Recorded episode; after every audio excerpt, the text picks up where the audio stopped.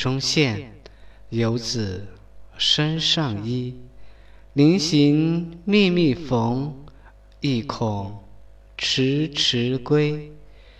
谁言寸草心，报得三春晖。今天是母亲节，刚才的这首诗是孟郊的《游子令》，我相信这是很多人记忆深刻的一首诗。全诗共六句，三十个字儿，采用白描的手法，通过回忆一个看似平常的临行前缝衣的场景，凸显并歌颂了母爱的伟大与无私，表达了诗人对母爱的感激以及对母亲深深的爱与尊敬。此诗情感真挚自然，千百年来广为传颂。妈妈手中的线，我穿的衣服，线和衣服这两件最普通的东西，写出了母子之间的骨肉之情。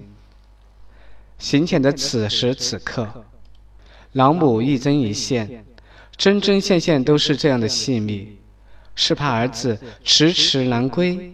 故而要把衣衫缝制得更加结实一点罢了。其实，老人的内心何尝不是切盼儿子早些平安归来呢？慈母的一片深笃之情，正是在日常生活中最细微的地方流露出来。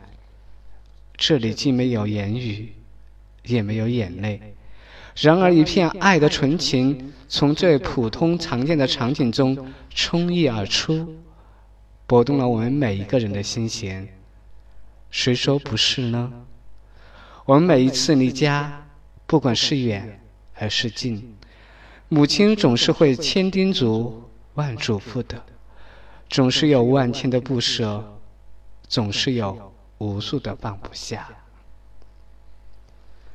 天下谁人误母亲？天下谁人不受母爱？天下谁人不爱母？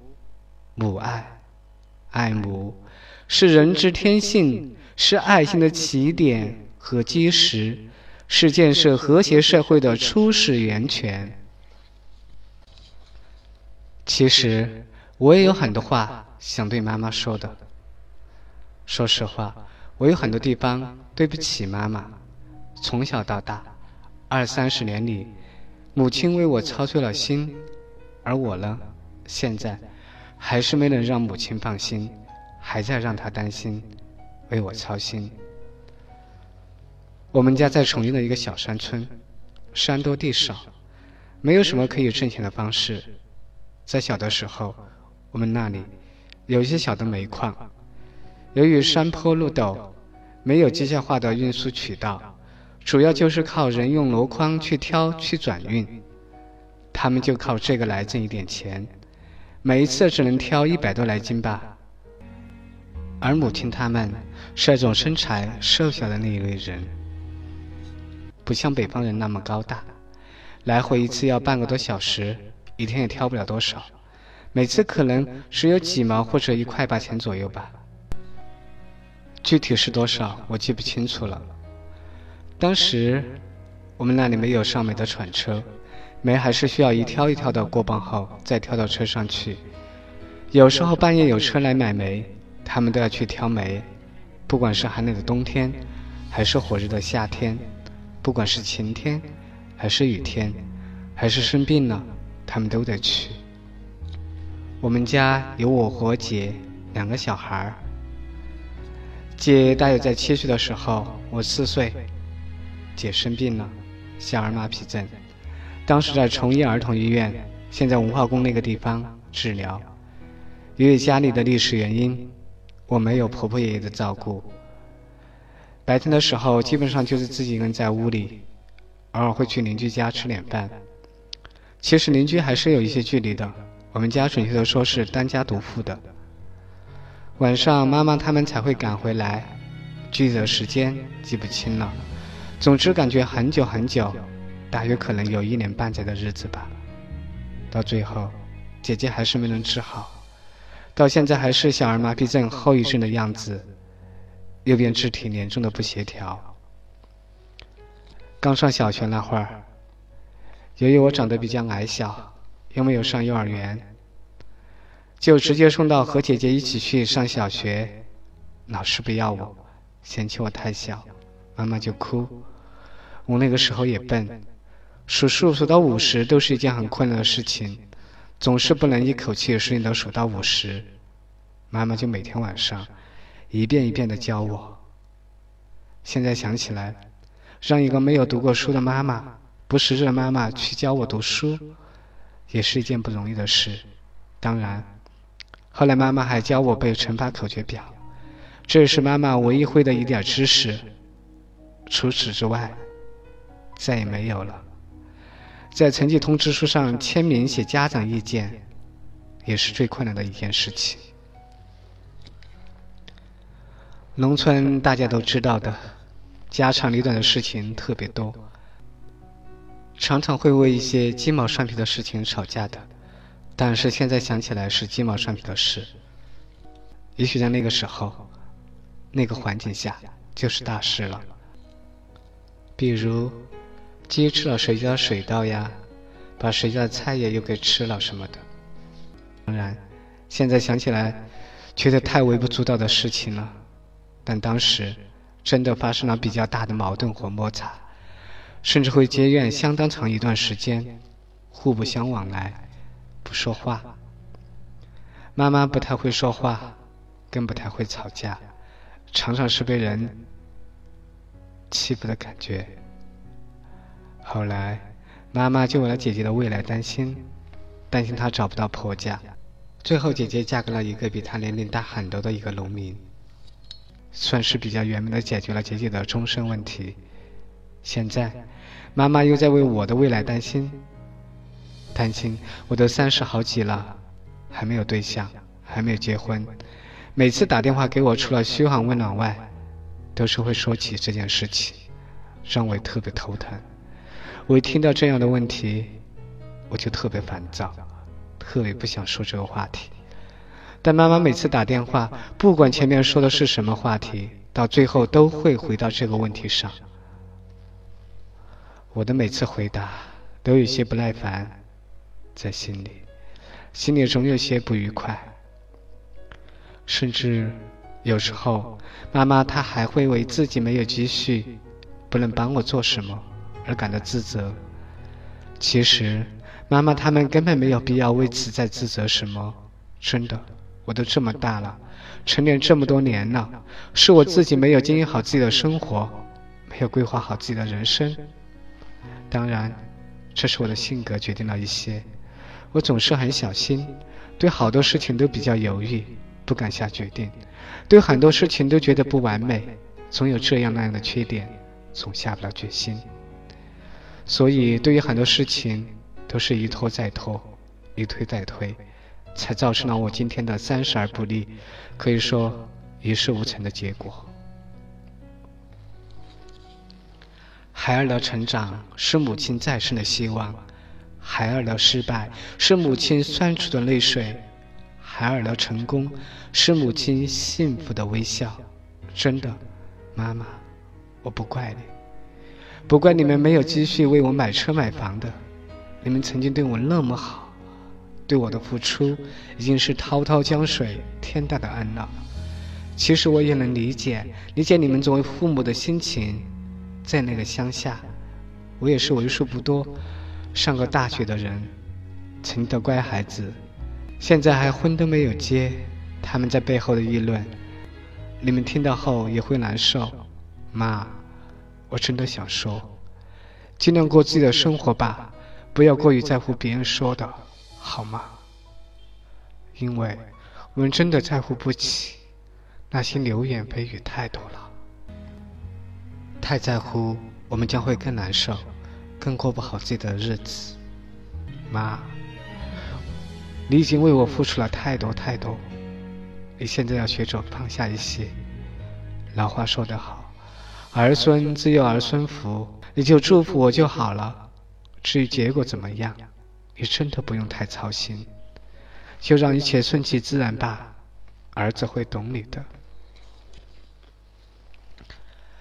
母亲没念过书，大半辈子住在农村，没见过什么世面，很少进城。最多也是到渝北区的两路城里，到市区很少，基本上没有。由于不识字儿，也不晓得坐什么车，更没有什么方向感。进城后看到林立的高楼、穿行的车辆、现代化的各种设施，有一种拘束感，不知道如何是好，甚至有那么一丁点儿的胆怯。后来，我给妈妈他们买了手机。是那种百来块钱的老人手机，因为他们不识字儿，他们只能接打电话，而且接打电话我都教了好久才学会的。只设置几个常用号码，他们通过快捷方式来拨打几个常人的电话。记得有一次电话坏了，其实也不是坏了，只是不知道怎么弄的，弄成了飞行模式，电话总打不出去。他们也不知道什么原因，就用别人的电话打电话给我。在家附近的其他人基本上都是不太懂电子产品的中老年人，所以也没有办法帮他。说电话坏了，我怎么办？我当然也真不知道该怎么办。我也没有看到实际的情况，我就跟他说拿到街上去修。我们家到镇上有五公里的路程，他也舍不得钱，而我又在外地，当时在成都，又不能马上回去。前些日子。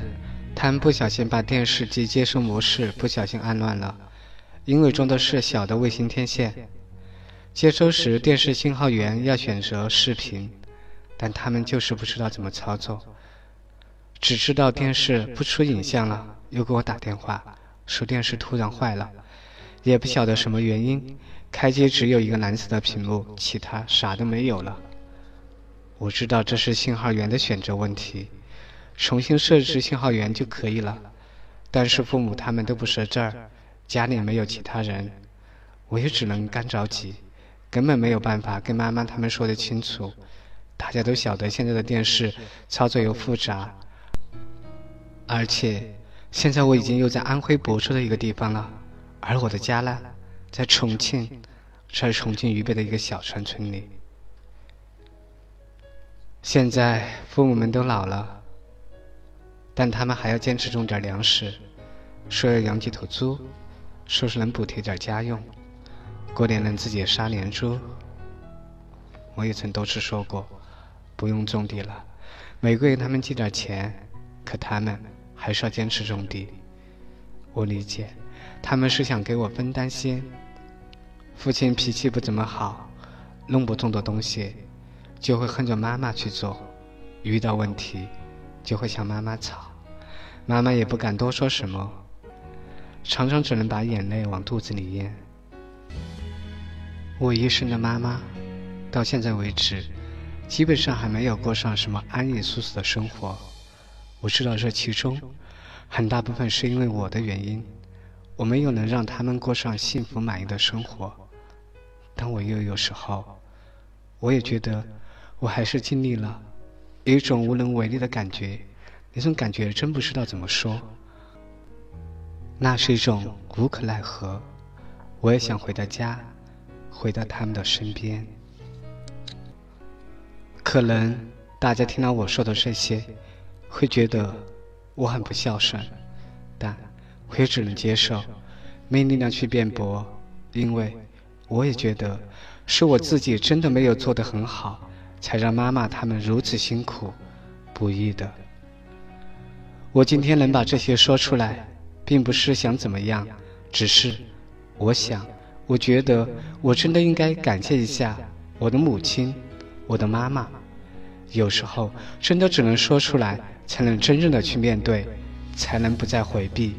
有时候记得也是一种怀念，一种感恩。广告中曾写到小男孩为自己的母亲洗脚的感人片段。可在现实生活中，又是否是每个儿女都能够做得到的呢？滴水之恩当涌泉相报。我们或许有时候会对一个陌生人的一点关怀念念不忘，却对母亲的大爱熟视无睹。嫌他唠叨，或因一些小事就大发雷霆。然而，母亲却永远在一旁默默的支持我们，耐心的开导教育我们。给我们支持和鼓励。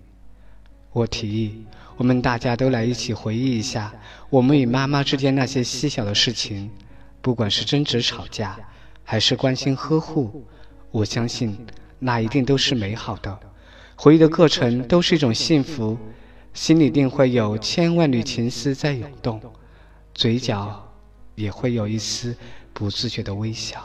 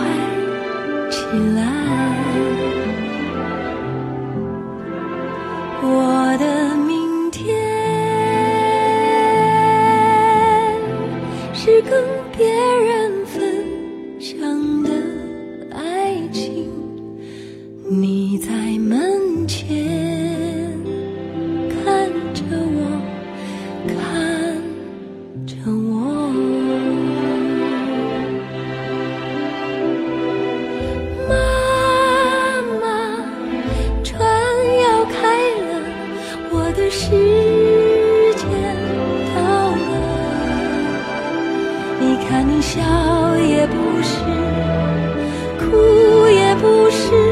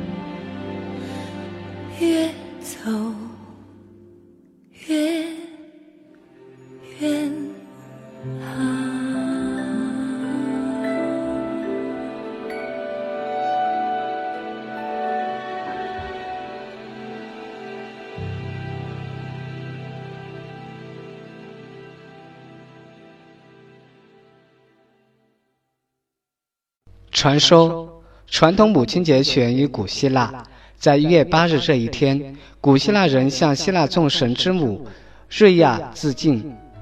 瑞亚是宙斯、波塞冬、哈德斯、德穆特尔、赫拉和赫斯提亚的母亲，故称众神之母。到古罗马时，这些活动的规模就变得更大。庆祝盛况往往持续达三天之久。当然，古时人们对雨神的崇拜只不过是一种迷信。现在母亲节则起源于1876年，美国还在北岛南北战争中的死者安娜·玛丽·贾维斯在礼拜堂讲授美国国殇纪念日的课程。讲到战役中艰巨的英雄故事后，他进行祈祷时说：“但愿在某处某时。”会有人创立一个母亲节，纪念和赞扬美国与全世界的母亲。他的提议得到了各州的响应。一九一二年，美利坚合众国专门成立了母亲节国际协会。一九一三年五月，美利坚合众国众议院仪式通过决议，号召总统以及内阁、参众两院和联邦政府的一切官员，一律在母亲节佩戴白色石竹花。一九一四年。美利坚合众国国会正式命名为五月的第二个星期日为母亲节，并要求总统发布誓言，号召政府官员在所有公共建筑物上悬挂国旗。紧接着，乌尔郡总统昭告全国公民，也在自己的住宅上挂国旗，以表达人们对美利坚合众国全体母亲的热爱和尊敬。此后，美利坚合众国总统每年都要发表一篇内容相同的宣言。此后，母亲节便在各国开展。在中国，传说在辽宁南部平原上有一座两千多年的古城——鲅鱼圈熊岳城。在熊岳城东那片鼻离入海的果林里，有一座山，孤峰突起，山顶有一青砖古塔，远远望去，宛如一位慈母眺望远方，盼儿早早归来。这座山就叫望儿山。它有着一个催人泪下的传说。相传很久以前，熊岳城郊是一片海滩，海边有一户贫苦人家，只有母子二人相依为命。母亲十分疼爱儿子，一心盼望儿子勤奋读书，将来学业有成。为了供儿子读书，他白天下地耕种，晚上纺纱织布，辛苦劳作。儿子也很听母亲的话。决心苦学成才，母子苦熬十几年。这年，朝廷举行大考，选拔人才。儿子决定进京赶考。临行前，母亲对儿子说：“孩子，你安心去考吧，考上考不上，都要早早回来，别让娘担心啊。”儿子说：“娘，放心吧，我一定好好的考，一考完就回来，你就等着我的喜讯吧。”儿子乘船赴京赶考去了，母亲昼耕夜织，等待儿子归来，但是一直没有儿子的音讯，母亲就着急了，就天天到海边去眺望。一年、两年、三年，南飞的大雁秋天去了，春天又回来，母亲的头发都花白了，却不见儿子的身影。七年、八年、九年。夏天的烈日火辣辣，冬天的寒风呼呼吹，母亲的脸上布满了皱纹，可她每天望见的仍然是烟波浩渺的大海，来去匆匆的船帆。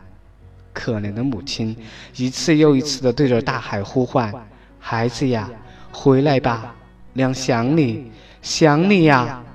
十年、二十年、三十年，年迈的母亲倒下了，化成了一尊石像，也没能盼到儿子的归来。原来，他的儿子早在赴京赶考的途中，不幸翻船落海身亡了。上天被伟大的母爱感动了，在母亲伫立盼望儿的地方，兀地矗立起一座高山。大地被伟大的母爱感动了，让母亲洒下的泪珠化作一股股地下温泉，滋润出无数红艳艳的苹果。乡亲们被伟大的母爱感动了，把那拔地而起的独秀山峰叫做望儿山。在山顶建起了慈母塔，在山下修了慈母馆，好让子孙后代缅怀母亲的平凡而伟大的恩情。中国人的母亲节更有中国味道，中国人以自己独特的方式表达浓浓的亲情。在母亲节这一天，人们会送给母亲鲜花、蛋糕、亲手烹制的饭菜等等礼物。人们总要想方设法使母亲愉快地度过节日，感谢和补偿他们一年的辛苦劳动。最普通的方式是向母亲赠送母亲节卡片和礼物。节日里，每个母亲都会满怀喜悦的心情接受孩子们和丈夫赠送的玫瑰花或者其他花束、糖果、书或纪念品。特别是当他们收到小孩子们自己动手绘制的、上面用蜡笔稚气地写着“妈妈”。我爱你的字样的卡片时，更会感到格外自豪和欣慰。尊重母亲、弘扬母爱的母亲节，在中国已成为一个约定俗成的节日。每年五月的第二个星期日的母亲节，已经成为一个公众必过的节日。随着母亲节成为公众的节日，国人也终于可以在这一天大大方方地表示对母亲的深厚感情。一九三四年五月。美国首次发行母亲节纪念邮票，邮票上一位慈祥的母亲，双手放在膝上，欣赏地看着前面的花瓶中一束鲜艳美丽的康乃馨。随着邮票的传播，在许多人的心目中，把母亲节与康乃馨联系起来，康乃馨便成为象征母爱之花，受到人们的敬重。国际上献给母亲的花是康乃馨。萱草花又叫忘忧草。在我国一向有母亲花的美称，远在《诗经·卫风·伯希里寨》：“焉得萱草，言树之辈。”这句话的意思就是说，我到哪里去弄一枝萱草，种在母亲堂前，让母亲诺而忘忧呢？百善孝为先，在中国，孝一直是首要的。在这个特殊的日子里，给天下所有的母亲送上最好。最真的祝福，我们大家都行动起来，为母亲送上一株康乃馨，祝愿母亲健康长寿；送上一株忘忧草，祝福母亲远离烦恼和忧愁，身心愉悦。让我们的母亲过一个愉快的节日，尽一份子女的义务。我想在一首歌曲中结束我们今天的节目。虽然我唱歌不好听，但我想唱。想为妈妈唱，想亲自为妈妈送上我的祝福，送上我的问候。为妈妈唱，五音不全，我想也会是动听的乐曲。对妈妈的爱，我们必须要表达出来。这是一首很有画面感的歌曲，大家可以闭着眼睛听，去想象一下你与妈妈的那些温馨画面。也是这首歌让我改变了对妈妈的一些态度。其实，我也很少打电话回家。有时候接到妈妈他们的电话，心里有些烦躁和不耐烦。当我听到这首歌曲时，我明白了很多，理解了很多，懂得了很多，心中的不耐烦也消散了。突然之间想要个拥抱，人很累了，心却睡不着。突然之间想要个依靠，因为我是你家的飞鸟。世界大得有一些奇妙，最温暖的是妈妈微笑，坚强勇敢是你在位高，电话里弥漫着幸福的味道。那么多希望，那么多失望，那么多梦啊在发烫。也许成长不能在身旁，那么多原谅疼在你心上，那么多牵挂的目光，岁月别伤，我的妈妈。为你唱。世界的